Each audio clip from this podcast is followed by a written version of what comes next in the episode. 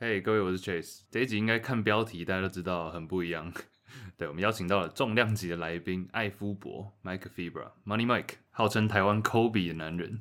大家有在关注台湾篮球的话，应该非常非常熟悉艾夫伯。他是今年 T1 的得分王，然后超过十五年、十六年的球员生涯，其实有很多的故事。那这次很感谢有 RC Planet 的 Rick 担任我们的制作人，然后。然后还有提供场地的 Mike Mind Studio 在台北，号称台北最美的 Podcast 录音室，感谢他们，然后让我们这次有机会合作。那当然也感谢 Mike 本人，还有他的经纪人 Alison。然后我跟 Mike 其实聊蛮多话题的。那当然因为在台北的关系嘛，所以说呃 Andy 跟 Angus 两个在美国就没有办法加入，但是他们的问题也都有写在我们的访纲里面。其实大家待会听一下，应该就知道，蛮不像是在访问，就是。呃，一般的聊天，我们也聊了蛮多球场外的事情。那其实，在我们的 IG Juicy Baskets 的 IG 上有很多的片段，然后也有搭配中文字幕，那些回响都蛮高的，所以大家可以也尽量帮我们分享出去，让更多人知道媒体上其实不会报道的艾夫伯他私底下的样子。那其实我们问蛮多他个人，包含家人啊，或者是甚至以后退休的想法，然后想做哪些事情，然后他自己个人也讲到台湾非常多次，然后。然后也有一些小惊喜、小亮点，大家听就知道。所以这次录音其实非常好玩。那假如大家喜欢这一次的访问的话，其实呃最直接的方式就是分享给更多的朋友，让大家知道我们节目。然后当然最近季后赛期间嘛，加入我们会员，其实最近群组蛮热闹的，每天比赛都有很多的话题可以讲。那群组里面也有我们的特别节目，当然还有我们 IG 的挚友。So 感谢大家，然后希望大家喜欢这次的访问。Let's go。Gotta go places and do things. Maybe to forget it.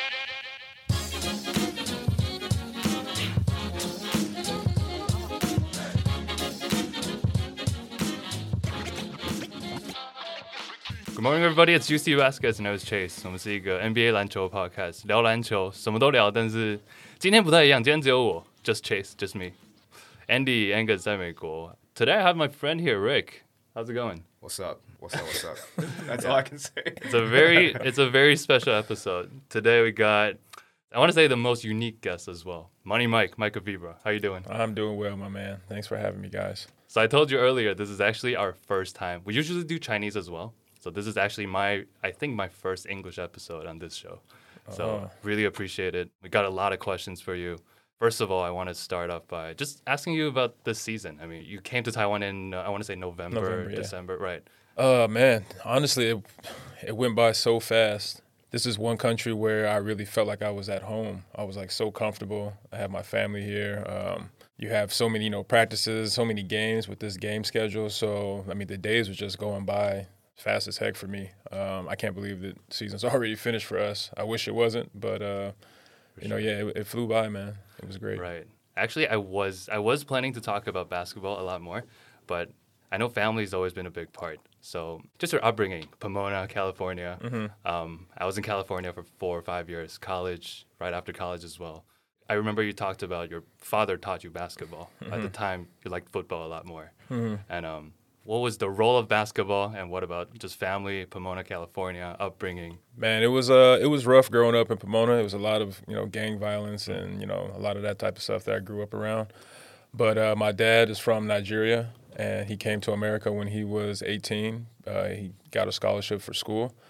Um, so he always had the strict mentality of you know education first, and uh, he wouldn't let me get involved in anything that I shouldn't have been involved in. So he was really strict, as well as my mom. She was American. She was from uh, Ohio. Mm. So um, they both uh, were really, really strict on me and my sister, younger sister that I have, and made sure that we were focused in school and um, basketball eventually. But my dad, he introduced me to basketball just basically by just, you know, giving me a basketball when I was young. But I hated playing basketball when I was young. You know, I wanted right. to always play American football. Right. My dad was a big soccer fan, so he wanted me to play soccer. All three. Yeah. So when I tried to play football, he was just you know very afraid that I would get hurt because I was you know a really skinny, skinny. kid. Yeah. So he Which was like, position primarily? Uh, wide receiver. I see. That's what I play. Yeah, I was oh, just wow. running, a lot of hustle. throw it up, and I just jump. But yeah, um, I started playing basketball a little more seriously when I turned like 14, 15 years old, and I really sucked at it at first, um, but I had a lot of friends that were all in athletics growing up in our in our little community. Um, my next door neighbor, who was one of my best friends, him and his brother, they um, had a basketball court in their front yard. So I would sneak out of my house sometimes and you know go over there and play when they weren't home, and I'd just be by myself dribbling and practicing moves and watching every car that drove by, thinking, "Oh, that might be an NBA scout that's going to see me out here." we all do that. Don't we all? but uh, yeah, uh, that has a cou- couple other friends. Um, I'm not sure if you guys are aware of Samoan, the Samoan culture. Uh, I had some really like a, a family of brothers, like four, four of them who. Uh, Used to take me all around to different parks and play pickup basketball when I was younger, and that's how I got better, just by playing. That's really interesting. You mentioned the um, the culture. I think uh, I had a friend from New Zealand. I think he mentioned that a lot too, just the Samoan Ah. culture and also just yeah upbringing, how that influences his like basketball journey as well. He doesn't turn pro, but, I had no idea I was going to go pro. but- right? So that was actually my last uh, my next question. So um, when did you realize that yeah, there's actually a chance for me to play basketball for a living? I, I didn't know about being pro back then either. You know, um, for me, it was my third year of college when I was at Cal State Northridge, the only year that I played there.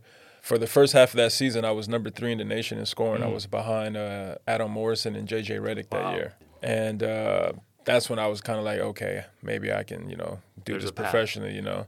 And then um, things didn't end well with me and the coach uh, at that uh, university, so I decided that I was going to enter the draft, the NBA draft at that time. It and- 06. uh, 06, yeah.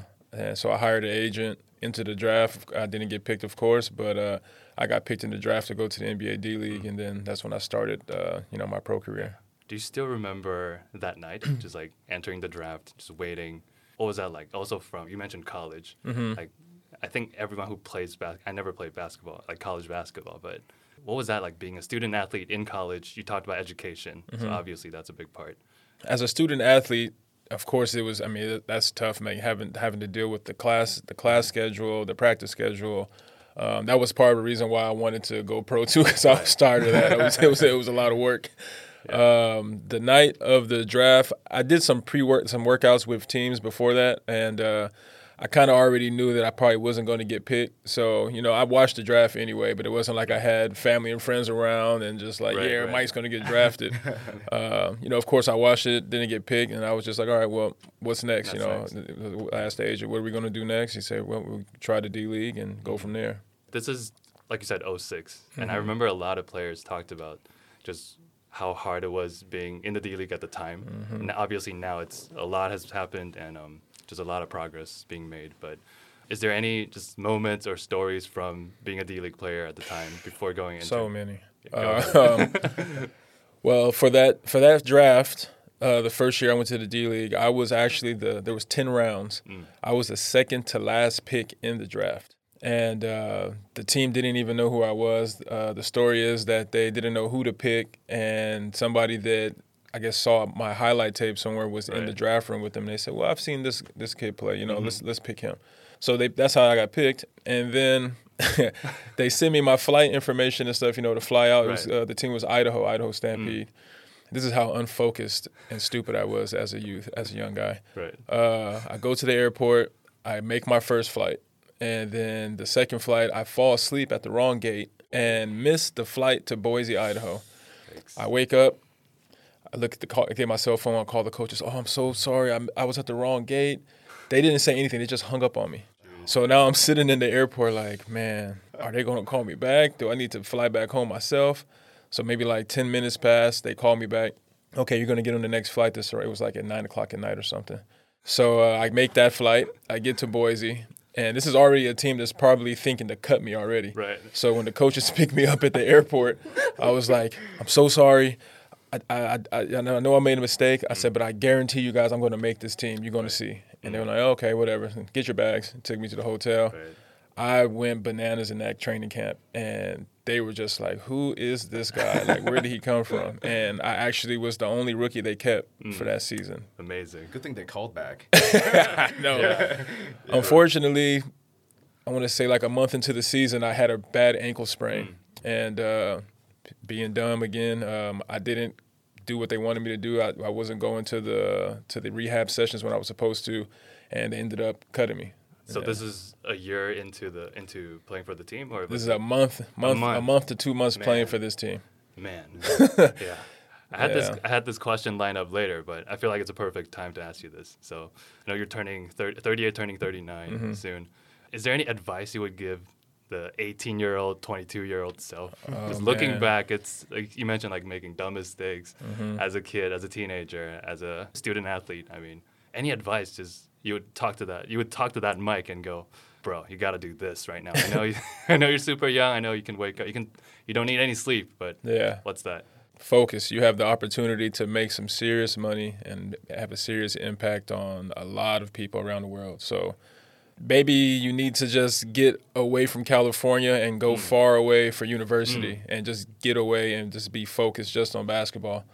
Because when I was younger, I maybe I think I just I had too many friends and too many people around me that you know I was I wasn't focused like I should have been. Mm. Um, so And- would you say like it's more? Were you taking risks? Would you take more risks uh, now looking back? Uh, to be I was other taking the wrong risk. I was doing a lot of things that I shouldn't have been doing, and uh, maybe if I didn't make those decisions back then or take those risks, I might be in the NBA or I would have had a good NBA career.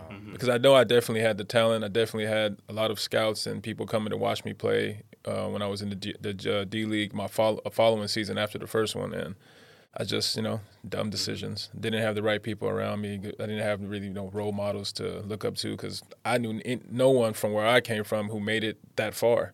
Right. You know, I know a lot of student because our show there's a lot of we have a really young fan base and a lot of them I know are student athletes as well. I think coming from you that means a lot to them. Okay. Um, they really need Hope to so. learn, yeah, learn to take care of themselves, take care of their body as well, and also the mentality. Going back to California for a little bit, I know you, you've answered countless questions about just the Kobe influence on you, but was there a moment? I think I, for me personally, I was it was 08. I think I was just about to move to Boston at the time, and it was L- L.A. and Boston, 8 and 2010. Besides from just obviously we all admire Kobe. What's something that he influences you the most besides the Mamba mentality? Besides all of that, is there anything else? um, watching the way he uh, raises his daughters and how much he loved them and you know supported them just by watching videos of how he was with them for my daughter. You know, um, so yeah, outside of basketball for sure, just the the family man he was and the business the business ideas and things that he was doing off the court. Uh, those are the type of things I have to prepare for now because I'm coming to the end of my career pretty soon, Right. probably. So yeah, those are the other things that I take from Kobe. Right. So you're probably familiar with, I think it's called Details or Detail. Oh, Oh, yeah, ESPN yeah, when he did the Yeah, um, yeah, yeah. the video edits and stuff. Just yeah, as a basketball fan, I feel like that's one thing that really drew me in. And Oh, I'm I like, wow. loved those videos. yeah, Right. yeah. The way he thinks the game and sees Right. it, it's totally different from Mhm. Yeah. a lot of people. Right. So this year at T1, obviously a young team, obviously a lot of things going on on the court, off the court. There was uh, a new league as well, right? It's, I'm pretty sure it's their second. It's the second, Second year, year, yeah. right? If there's like one thing you would try to perhaps like implement, or as a coach, maybe five years later, ten years down the road, what's something you feel like either infrastructure, either it's X's and O's. What's something you feel like these young players really have to know as a pro baller? Taking pride in your craft, Mm. um, staying in the gym and really working on your game. Not only during the season, but like in that off season. Like yeah, you take a little break, but they need to develop. That's the one thing that I've saw here that I feel like Taiwanese players have a lot of potential, but they need to develop their personal skills more, the fundamentals, the how to play defense correctly. How like our team was really young, so they didn't really know how to rotate on defense, uh, where the the right spots to be on offense, just little things like that. I mean, maybe study film a lot more too. I don't know if they mm. really watch a lot of basketball. Like I would watching basketball all the time. Like I would watch Kobe on NBA League Pass when I was overseas in other countries playing, like stopping and rewinding footwork and going to the gym on my own and then practicing those moves by myself. Like I'm really in love with the game. So if they're in love with it, they need to really, mm. you know, focus in and, and study more. Look, I can attest to that because I was talking to Allison just now. Allison, your uh, manager, Mm-hmm. Yeah, yeah, little Right. boss. So, so before before you came in here, I was talking to Allison. I was like, "So what does Mike usually do now that it's technically off season?" Mm-hmm. She was like, "Oh, he was watching just NBA, just like playoffs, just watching these games." So it's true. Like Yep. even if it's like you said off season, it's still really important to be involved and just constantly learning. Yeah, you can always learn new things. Absolutely. Yeah. Do you So, so like, I, I mean, some people, uh, well, as a ba- basketball fan, people talk a lot of a lot of shit. You know, like uh, commenting haters. Oh, we can cuss on here. Oh. That's why I'm not Can going. we? Can we? Can we chase? Did Allison say no? Well, well, uh, my bad, my bad. I should have, I should have asked first. Yeah. Cut yourself out. Okay. I'm, gonna I'm kidding. No, I'm kidding. It's all good. But uh, like, cause you know, like people sometimes they point their fingers at the coaching staff instead of the players. You know, sometimes you know, like like you said, some uh, players you think uh, what kind of role uh, the coaching staff uh, plays when when doing like like, like as a ba- pro basketball player. You know, like It starts with yourself, but when it comes to the team and organization, like the, the coaching staff is very important. They're the most important piece to me because they're the ones that are going to prepare you for every game you have. So if they're not prepared, how can you be prepared? You could be prepared physically and uh, you know mentally, but the coaching staff needs to you know prepare the uh, the game plan. They need to do the scouting, let you know exactly what this player likes to do, where he likes to do that, what's their what's that uh, the team system, how are we going to defend it. Those are things that okay, you might watch film. Like I watch all the games before I play a team on my own, but it's one thing of how I feel that we should do like th- do things in the game compared to what the coach might think. You know, Right. So coaching staff is definitely key, man, because players are not going to go make edits and of film and stuff and bring it in and, and you know show it to everybody. It's, it, that's on the coach. is it is it common for players to disagree with the coach's direction? Uh, yeah, I've disagreed with coaches sometimes. Yeah, it happens all the time. Then Yeah. how how does it usually like resolve? Um, if it's a good coach, in, in my perspective, if it's a good coach, then he would li- he would like listen to what the players think and try to find a middle ground. Maybe okay, we'll try it the coach's way first, and then if it doesn't work out, then maybe we can try your tactic. But that's to me, that's a good coach. The, the teams that I've been with and have won championships with, me and the coach always have a good rapport, and we're able to communicate and feed off of each other. And he gives his ideas, I give my ideas. But uh, then you do have some coaches who are just like rockheads, and they don't care what you say, what you think. It's my way or it's the highway. So Oh wow! So Yeah. the key to success with a communication, man. Communication. Right. Just like Same they thing want us that- to communicate on the court, they, we need to communicate off the court as well about Right, this right. thing. How hard was that though when it comes to like like obviously you have a 15 year, 16 year career playing overseas, different coaches, different cultures, different Mm-hmm. languages even. It's like how do you adjust to that? Like how hard would it be? It's not too difficult because you do have the translator. Um, you just got to hope that the translator translate everything correctly. Right, right. Um, I think the most difficult part is when you're on the court and you want to communicate something like on the you know On the spot. on the spot with your teammates who don't speak English. That's probably the toughest the toughest thing. You know. Yeah. Is there a moment where I'm I'm guessing like early on in your career, but you kind of just became more coachable as a player as well? Oh, was there a moment like that? where I became more coachable. Right. Uh, yeah, that it was probably my probably my first year in Switzerland. Hmm. Um, we I won uh, four cups there, Hmm. and like before that, yeah, I was just give me the ball. Like I'm the best scorer. Like Uh-huh. I don't listen to anybody. Just I had bad attitude. And uh, the coach that I had there, his name is Joe Whelton. Um, great guy, and he was able to. I don't know how, but he found a way to communicate and get get in my head and make me focus. And uh, he actually changed the way I thought about basketball. And from that moment on, like my career just like Right. skyrocketed. Yeah, Yeah. man, he was he was a really good coach and un- understanding. Is that something he said though? Is it the philosophy in general? Is it?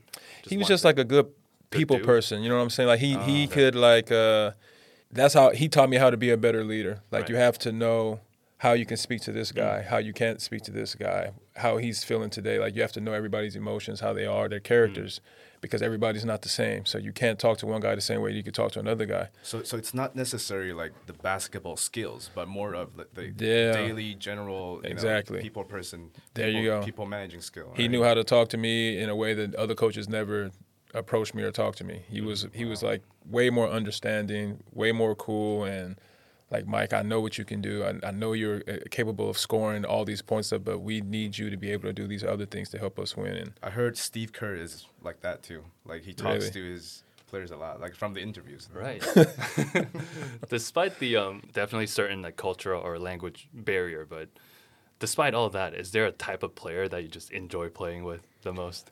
If Um, there's this type of guy or like a good teammate. Doesn't have to be on the on the court, but just this is this is the type of dude that we need on the team. I love playing with an unselfish point guard. Um, I had one in college when I was at Cal State Northridge. My good, good friend, uh, Bakri Alltimer. He was that was the first point guard I've played with where he could score. He definitely could score, but he just understood like, man, Mike can score as well, and he can and at a high clip, and I can get a bunch of assists if I just get him the ball in the spots that he likes. So it was just like we get a rebound and kick it to him, and I'm running the wing, and he's looking for me like right away, or if not, then he'll attack. But a point guard who knows how to get me the ball in spots where I don't have to create so much. Oh, I love that. Right. That's the type of player I want to be, but that's also how I got cut. So we're not gonna go there. Uh, I was like, I got these three minutes. I gotta, I gotta Gotta do what I can do. I Yeah. gotta show off. You know, Beat it I up. gotta try my best. It's neither here nor there. It's very hard to be to find the balance though, right? Like that, you know, like the balance between because you know you have only limited time on court.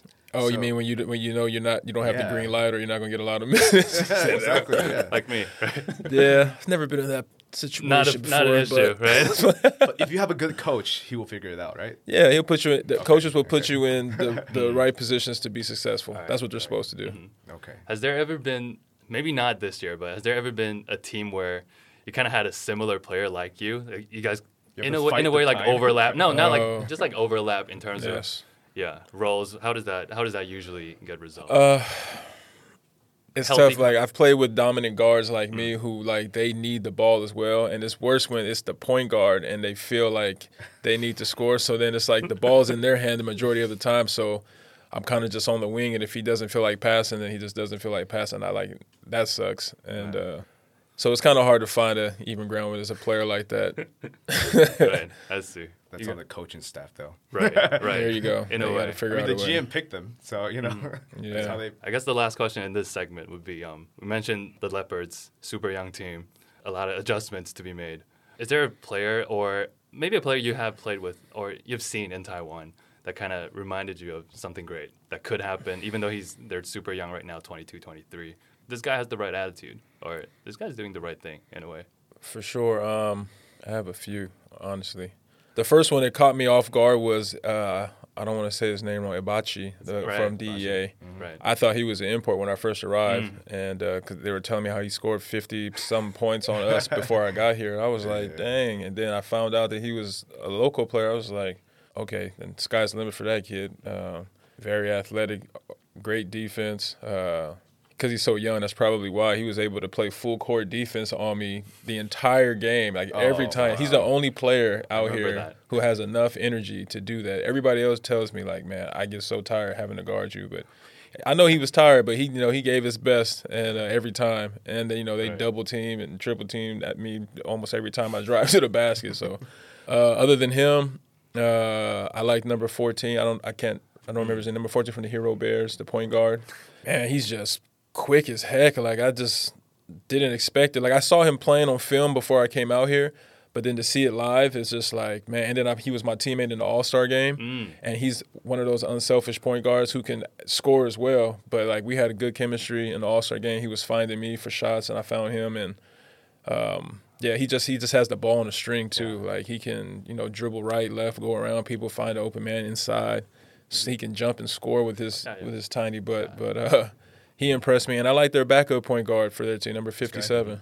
Yeah, Zhang Yeah. Yuan. Yeah, that's right. And number Yeah. 57 from their team, their point guard, uh, backup point guard, he was. Uh, it's like they don't lose anything at the point guard position when he gets subbed out and they bring him in. It's like, and I heard he's a rookie, so Right. I think as right as fans, we can also see that you can you get to tell who's good or bad. Mm-hmm. But like these details, I feel like it's super important, especially if you're From a one pro, of the five pro player perspective. Right, one of the five involved. Um, Wow. The next segment, we kind of want to talk about just you, not just as a player, but also as a basketball fan. Uh, this year, playoffs, um, T1. Who do you think is well uh, winning it all, or just you know who do you feel like has a good chance? I think in the finals it's going to be the Ghost Hawks and DEA, and then DEA is going to end up winning it because they're just well coached. They're unselfish. They don't care who scores. They play for each other. Like they play the right way, and that's what normally wins the championship. Mm-hmm.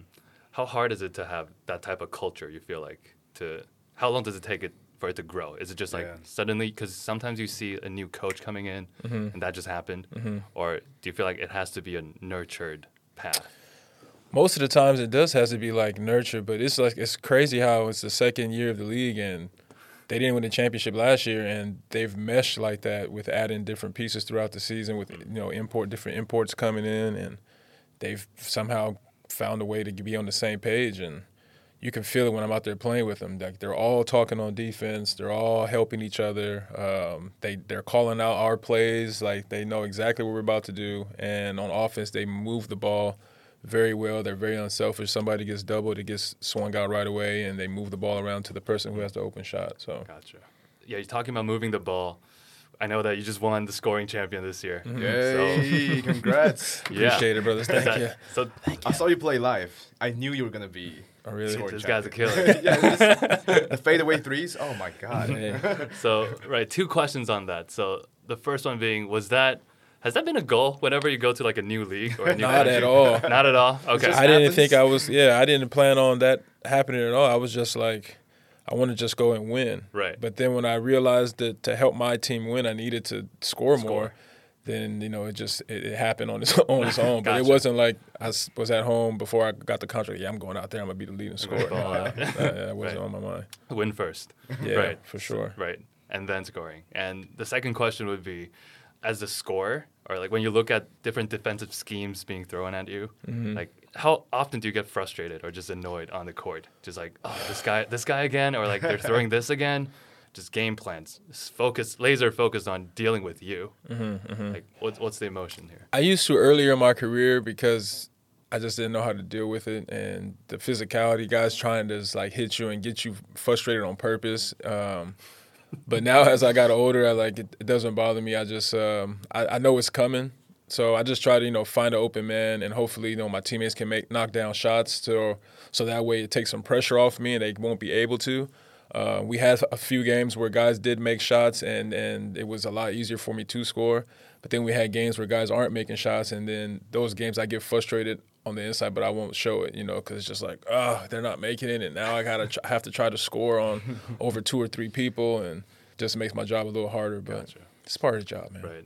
Is is trash talking part of the part of the game in Taiwan? I'm not because I'm usually like a couple rows in the back. I can't really hear it. Yeah. But is that is that something that happens on the court? Uh, nobody really trash talk me. I don't say anything, you know, when I play. Um, if they do try to trash talk, then I just let my game speak for itself. Right, okay. Uh, I'll just, you know, okay, you want to talk trash? Okay, now I'm gonna show you what I'm gonna Mm. do. Gotcha, How about gotcha. overseas? Like, do they do that often? In other countries, yeah, I mean, every country I've played in, I've encountered people trash talking. Uh, maybe the let me see, the top country for trash talking I've played in is probably in Lebanon. Mm. Yeah, because at a time, certain time, you can have like three or four imports on the team, and then Lebanese guys speak all speak English, and uh, they they're good basketball players as Right. well. So, and that country is very competitive. Uh, the league, like they, It gets brutal. yeah, it gets brutal out there. So guys, guys talk a lot of trash in that league. Do you think trash talk helps? Or For some, it might. Uh, I I guess guess, it it just depends on who you are. Yeah, I feel like everyone's a little different. Yeah. Now, as a basketball fan, any players right now? We talked about Taiwan, so let's maybe jump back to the states a little bit. Is there any players currently that you just feel like a lot of potential? Obviously, we know in the states like these players are getting so young. They're Mhm. like 21, 22. They're being handed the key to the franchise. yeah.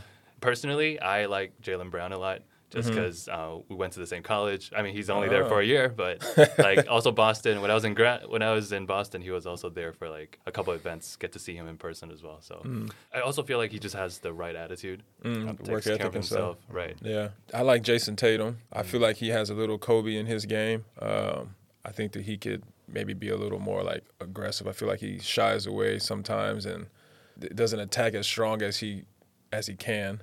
Um, I also like Joel Embiid. I think he's the best big Mm. in the NBA. Is that your MVP pick or is it? Yeah, for this season, I think he should be the MVP. He Gotcha. he did a lot, man. That guy is he's amazing. He has everything. He can shoot threes, about post moves, mid range, drive to the basket. Like he And has he's the whole mentally arsenal. tough. And he's mentally tough too, Yeah.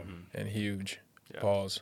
Yeah, I think on Joel, the I think the maturity piece that you touched on earlier. Mm-hmm. I remember I remember early on was in his career, he was super like I don't want to say immature. He was just very like goofy. Yeah, it's a big kid, you know. Right. It takes time to grow out of that sometimes. But the last couple of years, it's been so different. He's Dominant. focused. He doesn't post anything on social anymore.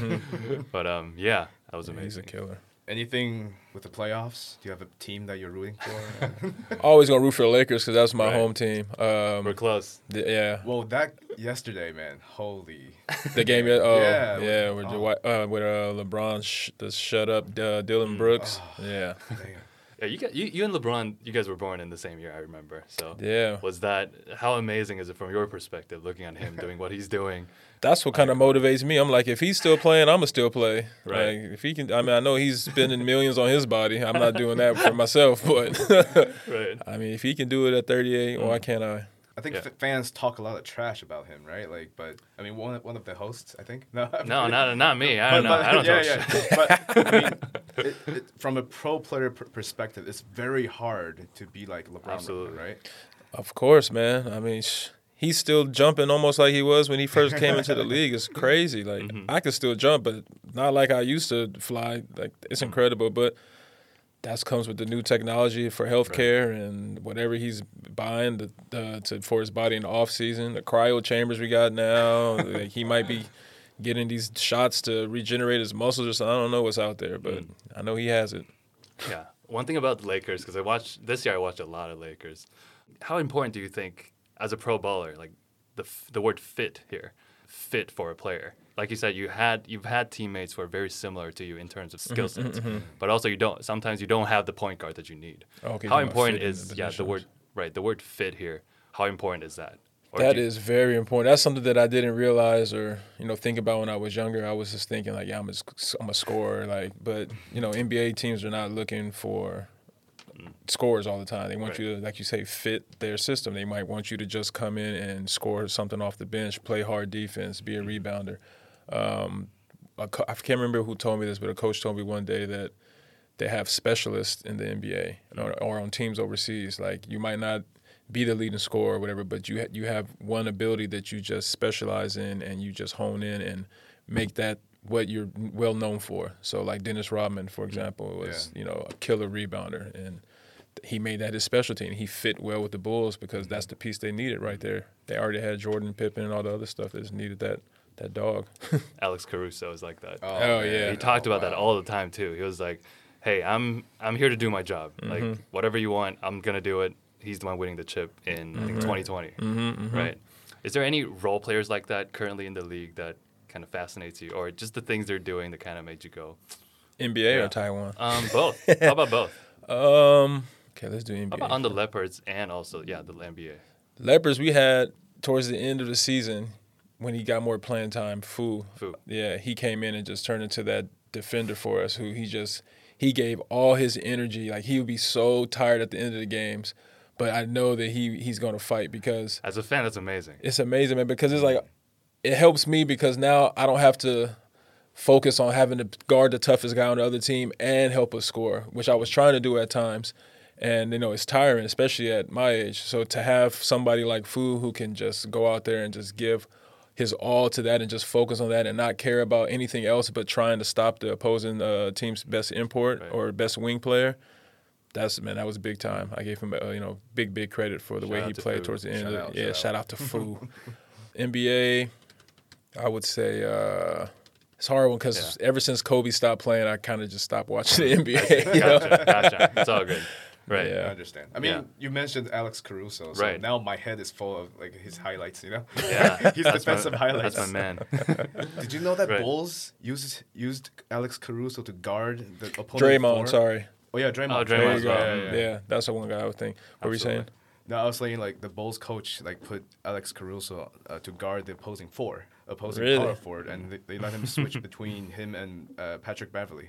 I feel like yeah, I feel like switchability itself is, has also been like a big thing recently. Just, like, Being you able to guard uh, multiple Multiple positions. Absolutely. Yeah. Yeah. How about easy question? I feel like everyone has their own list, but what about like an all-time? You can do like all-time starting five or just like Mount Rushmore if you want to do that. I know it's five against four, but I'll do uh, starting five. go ahead. I'm gonna put LeBron at the one, Ooh, Jordan at the two, Kobe at the three. That and uh, at the four, I'm gonna put Hakeem Olajuwon, Mm. and I'm gonna wow. put Shaq at the five. Right. That's Nice. a tough team. let's, talk, let's talk about that. Let's talk about Hakeem because I feel like Yeah. I read this. Um, this is back in college, maybe. One day I'm just in the library. I was looking at these books about sports. All of them just talked about Hakeem. Yeah. he, he was before my time. I was born in '94, so that was the year he won. Oh, okay. So his first one. So Yep. What is that like for the younger generations? They probably like I don't really know Hakeem that well, but I feel like the younger kids they definitely don't. It's like much. imagine just a, a 6'10", 6'11", guy with like footwork of a guard, like a small guard. Just man, he just had fadeaways, spin moves. He could shoot the mid range, sometimes shoot threes, and he was just fast and athletic. Like he can just run up and down the court. That's why when I was thinking about my top five, I was like, I was thinking to put Tim Duncan or Kevin Garnett at the four, but then I was like, man, Hakeem wasn't really a true five. You know, Right. I could put him at the four, and I know he would be able to run up and down, catch alley oops. He was he was amazing, and of course, you know, he's Nigerian like me, so I got to go with my to that. Niger man. yeah. Can we talk? Go ahead.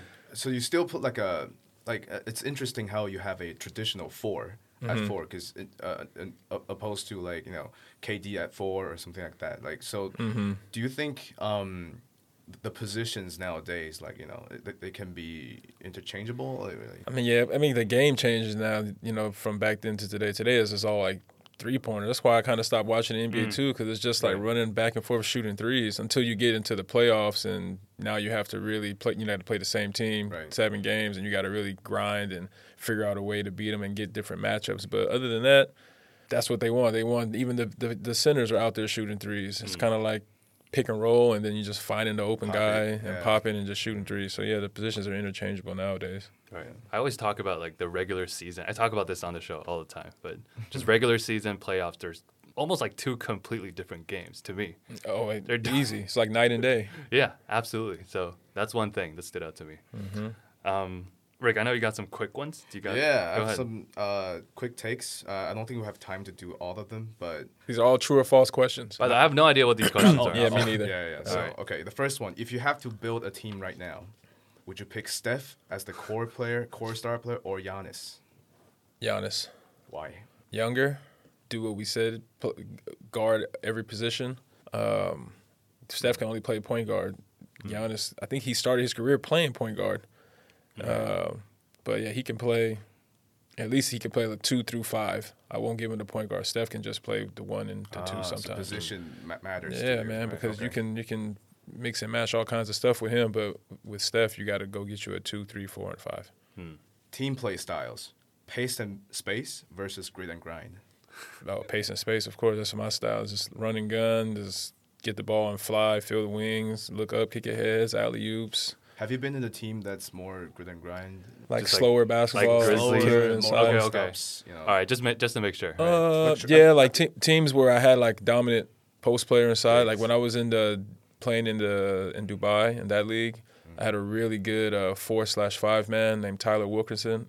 Probably the best big that I've played with in my career. Just can do everything inside, outside, and it's stupid to not want to give him the ball. So it's like, Right. all right, let's slow down and feed him first, and then let's play off of him. That's like the one player in my career where I was really comfortable playing off of him mm-hmm. playing slow and then playing slow and letting Slow him like down. if he doesn't have the basket because he was willing to pass it out too and he don't make the right play and he me and him like our relationship was Right. amazing we won two championships sounds there. like the the the back the, the triangle Lakers back then. yeah, yeah. yeah you throw it into Shaq and you know Shaq work and off of that Kobe, Yeah, yeah, exactly. even though they had their beef So kind of we're not taking sides. I love both of them. Just Kobe. to be on record. Yeah. Go ahead. Um. So another one. This is a statement. True or false? okay Practice is very important, but talent is necessary. Is talent a key part of being a good pro player? I'll say f- false Hmm. because there's a lot of pro there's a lot of pro players who aren't talented Don't need to name names. yeah I won't name names but I mean in all the countries that I've played in even in NBA there's a lot of guys who are pros but they're just not as talented talentedly gifted as others I see. Right. Do you consider shooting as as skill? Shooting a basketball yes compared to uh, athleticism or size? Yeah. Yeah, shooting is definitely a skill. I think you're born a good shooter. So, in theory, do you agree? With enough practice, everyone can shoot like Steph Curry. Heck no, it's not possible. No way. That guy's an alien. But there's definitely something you can work on and develop. Yeah, you can work and, and you know correct your form and stuff, but it's either you're a good shooter or you're not. Mm-hmm. That's how I look at it. Can I take a quick pause right here? Because you mentioned Nigeria. I actually wanted. That's Oh, okay. one of the questions. What was that like representing a country? Oh, that was in, that was insane. I mean, it was that's probably like one of my best memories, not just because playing for them, but my first year I got to actually travel to Nigeria because we had a camp there. So I was able to go to the village that my dad grew up in and meet my grandmother for the very first time before she passed away. She passed away like 2 years later. So that was like incredible and uh but yeah, playing for the country. Um, I never got the opportunity to like play pr- play in front of Nigerian fans. We always had our tournaments like in different African uh, countries, but uh, seeing like those like the the Malian countries uh, fans or in Libya their fans, it's like it's a it's a totally different atmosphere. That's like it's kind of like life or death type game. Gotcha. yeah, I know they're super hardcore as well. yeah, yeah, Yeah. Nice. Rick, do you got a couple more? No, I, I think we're Okay. good with the quick takes. We can go to the next segment. So the last thing I was personally planning to talk about was the future for Mike, because Mm-hmm. um, I know you're very involved in not just community service, but also your family, but also just everything off the court. Mm-hmm. So I guess the simple question is, what's next for Mike? Uh, Obviously, you can still play as well. Yeah, for sure. I mean, I'm um, I don't really want to play. I don't want to play any anywhere else but Taiwan for the rest of my career, however Wow. long, however long that is. Thank you. Um, for sure, for sure, next season for sure, uh, and then depending on how my body feels after next season, if I feel like I can go again, then I'll go again. Um, if not, then I would definitely like to go into coaching um, in Taiwan. Like I told you, I feel like the youth need somebody to really, well, not only me, but you know, I'm, I'm sure there's people here teaching already, but you know, the more the merrier to really help the youth learn how to become a pro and what you need, like what what it need, what you need to do to be able to be on the level you want to get to eventually. Um, and other than that, uh, I was thinking about doing a. Uh, I live in Italy in Sardinia, and uh, I've been working with the youth there uh, because that small island and the small city that we live in, they don't really have too many people teaching. You know the things that I can teach when it comes to basketball. So um, I want to try to get my own facility built there, and uh, that's actually a place where Kobe Right. used to come when he was a kid. Um, so I had the idea of naming it something after him, and uh, inviting pro teams uh, from all over the world to come there for like their preseason training camps. And you know, because it's beautiful where we live, it's nothing but crystal clear blue uh, blue beaches and uh, good weather, and so you can just you know come and work out, sightsee. I can have them host some friendly games. Um, and uh, then they can go on about their way for their seasons. But uh, that's my plan. Um, after playing, just stay involved with basketball. Right. We were actually having a conversation with Allison. So this question is coming from Allison. But is that is that, is that where you met is that where you met your wife or is it is it a different story? It's like Oh uh, no, I was playing when I played in Switzerland. I was in a city named Lugano, and my wife was uh, at the time she was living in Milan, and Lugano and Milan were basically bordering each other. It was like a forty minute ride, and. Uh, she sent me a friend request on Facebook one day, thinking that I was somebody else, supposedly, you know. Oh, really? Yeah, Wow. and uh, we started chatting for about a week, and she spoke no English, but I didn't know because we were talking on Facebook, and she was typing something in the box, so it says typing on my end while she's translating what she wants to say. Really, then she'll copy and paste.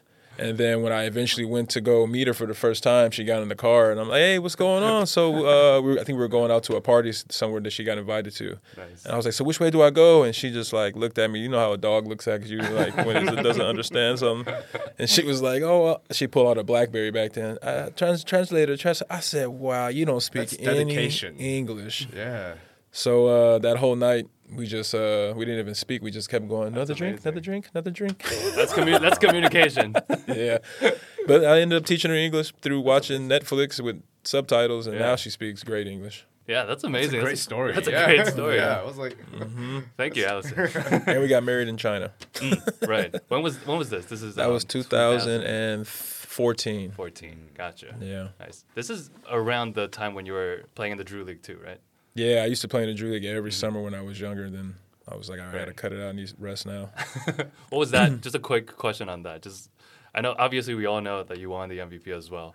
Um, but just what, what was that experience like? I know Taiwanese fans probably are not as familiar with Drew League, but just what is that? What is Drew League even? Just describing it to the fans. Uh, Drew League is just a uh, amateur uh, summer league where when pros are not in their season overseas or in the NBA, um, they just all come together in LA and play play against each other. They have guys who put some money up and to put their own teams in it, and then you play. You have playoffs, championship. Um, I started playing in it when it was still uh, fairly fairly new and it wasn't as you know publicized as it is now. Right. So it was in a way smaller gym, and there weren't many NBA players coming to play then. And then once the NBA lockout happened, that's when Kobe came and Durant and LeBron, and then uh, Nike started you know noticing the Drew League, and you know it took off to where it's at now. gotcha. I would love to like follow up a question. Like, what's the fine line between a very very good amateur against like a pro player besides getting paid?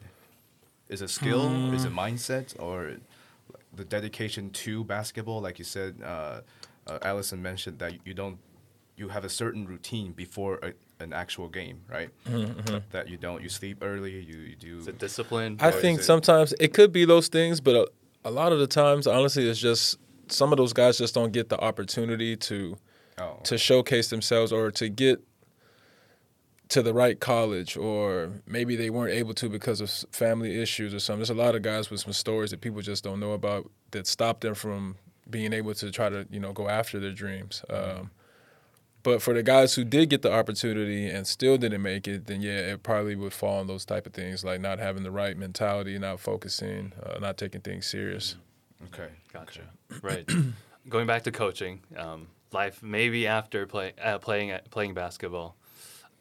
I know we talked about like camps. We talked about lessons. Talked about just obviously being a coach for just any teams, but like kids younger, what's something if they really want to be a professional player? What's something you feel like they need to know just straight up Like early right on? now, yeah. Yeah. Um, don't expect anybody to give you anything. Like you're gonna really have to, if you really want it, you have to put the work in. Um, I didn't make it to where I'm at or have the career I've had by just you know just showing up and playing at the games or something. Like I put the work in. Um, the fans here don't know how much work I put in this past summer. They will know when they see the videos I put up this summer of me working out. But I'm up at like 5 a.m. every day, running to the gym, lifting weights, it, uh, getting shots up by myself. It's not like I have, sometimes my wife will help me rebound or some of the kids that live there, but for the most part, it's me by myself getting my own rebound because I feel like I get in better shape if I have to chase the ball down and do everything myself. So, got to put that work in, man. Hard work, work. consistency, I think Consistency. or knowing the there's something you want to achieve. It's out there. Yeah. And, I, um, I think it's every every little basketball fan's dream to be pro at some point in their lives. Like Yeah. including me, you know. Like I was like, uh, I, I might be able to be the next Jeremy Lin, you know, at some point. and you need a little luck. I mean, uh, a little Yeah. luck, and for me, the luck part is more on the injury side. Knock on wood. The- My I haven't throughout my whole career, 16, 17 years, the worst injury I've had was like an ankle sprain. mm, And, but I've known guys who've had to retire in their twenties, you know, because of just injury after injury. So, do need some luck, blessing from God, yeah. Does having a kid now kind of like change your perspective? big time, big time. Because I feel like if um I can't let I can't let her down, you know. Uh, and I'm at the point now where I was always like, man, I want one day. I hope I'm still playing when she gets to be six, seven years old, so she can actually see and understand, you know, because she can't remember all the countries she's been to, but Right. she definitely remembers Taiwan. oh and wow. uh, yeah, she loves That's it here as well. But yeah, it changed my whole mentality. Once I had her, it was just like, okay, it's Mhm. no more games. You like, it's, you're not just worried about yourself now. You got you know this little girl that's looking up to you and Amazing. dependent on you. Right. So about the coaching and camps and the lessons, right? That, that Mhm. you mentioned, because they, it's very valuable for uh, young fans to have direct access to pro players, Mm-hmm. right? What kind of stuff would you would you focus on, like for for the camp, Uh, if you ever had a chance to host one? man, I would love to. Ho- I would love to host one this summer if it's possible. Okay. Um, I'm not sure where I'll be playing, or what team, what Mhm. league, or you know, but once I do yeah, figure the- that out, mhm. if I can get one situated then I would like to do it this summer, and I would just focus on the fundamentals. I mean, if it's going to be the younger kids, uh, like the ages of maybe like you know like ten to fourteen or 15 I would just really focus on fundamentals and and um, just the proper etiquette of basketball. Um, right. If it were the older kids, like the maybe university kids Mm-hmm. um, who are thinking or looking to go pro, then of course I would show them some more like pro moves and pro drills and maybe weightlifting techniques that I that I do and like personal stuff that I work on and um yeah, just like teach them how to be a shooting guard. a You shooting know, guard. I could I can teach some point guard stuff, but I would my specialty is the two and the three position. Right. So I would uh I would hopefully bring a group of kids in who play that position, so I can really like show them exactly what I like. That's very interesting because one of the questions I wanted to ask, but I skipped it. But Mm-hmm. now, now since we're talking about camps, like for younger kids, you know, like 10 to 14, something like that, Mm-hmm. Would you train them as a all-around player? Like everyone has to know how to dribble, you know, everyone has to know how to rebound. have to. Or do you feel like, because someone told me before uh, when I was in Syracuse, when I was just watching how they play and people were talking about, like some people mentioned about like there's another theory that you can train them early on to become like an elite role player if you figure out their roles early. Mm-hmm. But but that's something that you find out in later in your career, right? Like what, what your roles are. Or do you think it's Yeah. Easier to, or do you think it's better to train them early on? It's like, oh, I think you will be a great three and D player, but you're only ten. But we, we will start training you as a elite. Mm-hmm. What I do, like when I'm back in Italy and I work out with these younger kids, I don't, I don't really know what they can do right from the beginning, right? So I have them play five on five or three on three or four, four on four, whatever, just so I can watch and see what they like to do, what they don't do well, and then that's kind of how I base my training for each kid because I have I do individual training sessions and Right. each kid that I train, I work on different things with them because some kids are more advanced than other kids. Some kids I can tell like, okay, you don't even you can't even dribble with your left hand, so I need to do more drills to strengthen your left side like you have with your right. Because literally, kids will just dribble with their head down and with their one hand all the way up and down the court and never switch. So Uh, so there's a certain fundamental that all the kids need to focus on, right? Like, exactly. So it's not going to be like, oh, this kid is taller, so he needs to get more rebound. But everyone has to get rebound, right? Like the mentality is to grab course. more rebound. Okay. You have to find out what fundamentals they are lacking before you can, to me, before you can decide what kind of player you're going to want them to be. Oh, true. Like true, they need to know the basics first at that mm-hmm. age, and then as time goes on and they play more games, you'll be able to watch their their style of play, and you can be like, all right, I think that you would do this a little bit better. You can do this well, so let's work on doing this. Do you think it's uh, for them to touch on five uh, five on five basketball is crucial, or like three on three is okay? You know, like, Um, nah, I think five on five is crucial because communication, spacing, you really learn the game. Like Yeah. nobody's playing unless you. Your dream is from when you're 10 years old. I want to be in FIBA three on three World Games. That's your motivation. But Because I think like in Taiwan, like most people play like I, I, w- when I was studying in states, like usually in the park, Mm-hmm. people play five on five pickup, right? But in Taiwan, most people play three on three, like w- in, in Really? school. Yeah, I, I mean as a like a for fun, but Hmm. You know three on three is a big thing. But like when I was in Boston, like they they would always even for fun they would always try to fit like a ten man game. like a full court. Yeah. full full court. court, yeah, that's I how I think grew that's a up. different men, uh, different different style. Of, where I grew up, we only played three on three if you didn't have 10. Oh, Yeah. okay. Interesting. yeah. Um, go ahead. I was just thinking about the first question I asked was about the role of basketball and family upbringing. One thing that I remember, just a quote, I forgot who said it. I really should remember, is um, a lot of times you forget about what someone did or what someone said, but you'll never forget how they made you feel. Mm-hmm. And you talked about your kid. I feel like maybe some feelings are indescribable, but just knowing that there's someone right there, your daughter, your family, this is who you work for. This mm-hmm. is someone part of your family. This is part of who you are already. Mm-hmm. And just having you today here, this is you kind of became this kind of became part of what the show is. The show is, has always been about sharing stories, talking about these things that are not usually on the media. Mm-hmm. And maybe one day I'll forget about what we talked about or what the studio is like. Shout out to Mike Mind Studio. They Mike Mind sponsored this place. Yeah, this place is nice. Right. But I'll never forget how you made us feel, and this is amazing. Oh, I appreciate that, my man. Thank you, Absolutely. Mike. Yeah, Appreciate you guys made me feel Yeah. great too, man. We want to pound, pound it. All right. Appreciate Allison. it. Yeah. Thank you. Shout out to my translator Jackie because I told him that I was gonna give him a shout out last night. These guys said that you're cool too, bro. Absolutely. Appreciate it, man. And No problem. best of luck, everything you do. Thank you guys. Appreciate it. We'll be you. looking forward. Like I, I, I would love to know about all the all the future things that you do. Yeah. Oh, you'll see. We'll yeah. see, Just we'll watch Instagram, guys. Yeah, follow follow um, 24 Chef. 24. Chef, Chef Mike. Mike. Yes. Yeah, and uh, appreciate it. Thanks, Rick, again for joining, producing the show, actually. Oh, and um, this is Chase. See you guys next week. See you. And we're See ya. out. We out. Well, that was great. Thank That you so dope, much. guys. Appreciate it, man. Wow. Man, it feels crazy hearing my voice and you guys' voice like that. That's pretty Super dope. Hopefully we're not.